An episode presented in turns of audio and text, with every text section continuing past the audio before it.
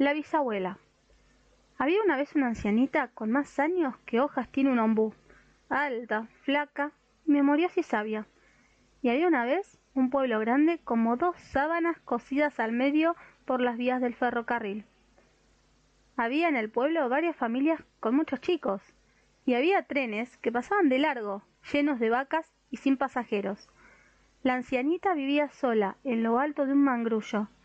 Guardaba cachivaches en un baúl de su antepasado el conquistador, y su grillo pachimú se guardaba él solo dentro de una caja de fósforos. Un buen día, los niños reunidos en asamblea en el galpón del ferrocarril, bajo las alas de un viejo avión herrumbrado, decidieron adoptar a la anciana como bisabuela de todos y llamarla Visa.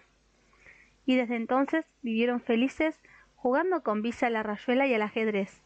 Salían todos a pasear, algunos en bicicleta, otros en caballo de palo, y algunos en un cajón tirados por un carnero. Pescaban renacuajos para investigarlos y cultivaban enormes calabazas anaranjadas. Visa, en sus tiempos, había sido aviadora, y el viejo avión era su famoso Águila de Oro. La campeona de vuelo estaba jubilada, decía, desde que sus ojos se debilitaron y un mal día al aterrizar había atropellado a una pobre perdiz viuda. Entre todos se pusieron a limpiar y aceitar el aeroplano con la esperanza de volar algún día y llegar, por lo menos, hasta la orilla del mar. Y ese día estaba cerca, porque ya las hélices rugían como dos leones tartamudos comandados por la famosa aviadora. La bisabuela, alistándose para volar, Visa abrió un baúl y sacó su viejo uniforme arrugado y se lo probó frente al espejo. No es tan distinto del uniforme de los astronautas, ¿verdad, Pachimú? Pero el grillo, por ser tan pequeño, no sabía nada de astronautas. Visa se encasquetó la gorra y se puso unas antiparras que nunca había usado. Era un trofeo regalo de su madrina después de su último vuelo. Estos antojos han vuelto locos, dijo Visa, y miró a Pachimú y en su lugar vio un gato con cola de pavo real. Estás muy raro. ¿Qué te pasa, Pachimú? Pero Pachimú, por ser tan pequeño, no sabía nada de rarezas. Bajó de su casa y con el grillo en su caja dentro de uno de sus cincuenta y cuatro bolsillos llenos de herramientas, corrió a contarles a sus bisnietos la novedad. Los niños, por riguroso turno, se probaron las gafas y no vieron nada. Solo las encontraron asquerosamente sucias y empañadas. Estoy segura de que con estos anteojos maravillosos pondré en marcha el motor, dijo Visa. Los chicos abrieron los portones. Visa trepó a la diminuta cabina, movió manivelas y palancas y brum cruzó las vías y remontó vuelo. Fue seguida por los bisnietos. Los bisnietos la siguieron un poco a la carrera. Después se taparon los ojos temiendo lo peor.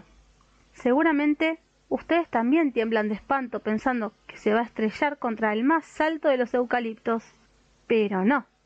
Visa vuela feliz, mira hacia abajo y ya no ve a sus bisnietos, ni el ocre de los monótonos campos. Ve toda la ciudad de Nueva York, ve una carroza tirada por mariposas gigantes, ve las pirámides mexicanas, ve un cohete espacial que pasa cerca y allá lejos ve algunas torres de la ciudad de Bagdad. Como le quedaba escaso combustible, al divisar una calle ancha y poco transitada, decidió aterrizar. ¿Dónde estaría? Buena pregunta, Pachimú. Bien, Visa se levantó las gafas y vio que los niños de un pueblo extraño se acercaban a recibirla con sonrisas, besos, abrazos y un ramillete de margaritas. Pero, ¡ay! Hablaban en otra lengua, solo entendieron el idioma de los cariños. Entonces Pachimú se puso a cantar, y a él sí lo entendieron, porque los grillos cantan en un idioma universal. Salió de su caja y del bolsillo, y desde el ala del avión trabajó de traductor. Los chicos de ese pueblo también decidieron adoptar a Visa como bisabuela de todos, y le ofrecieron domicilio en una casita construida en las ramas de un árbol.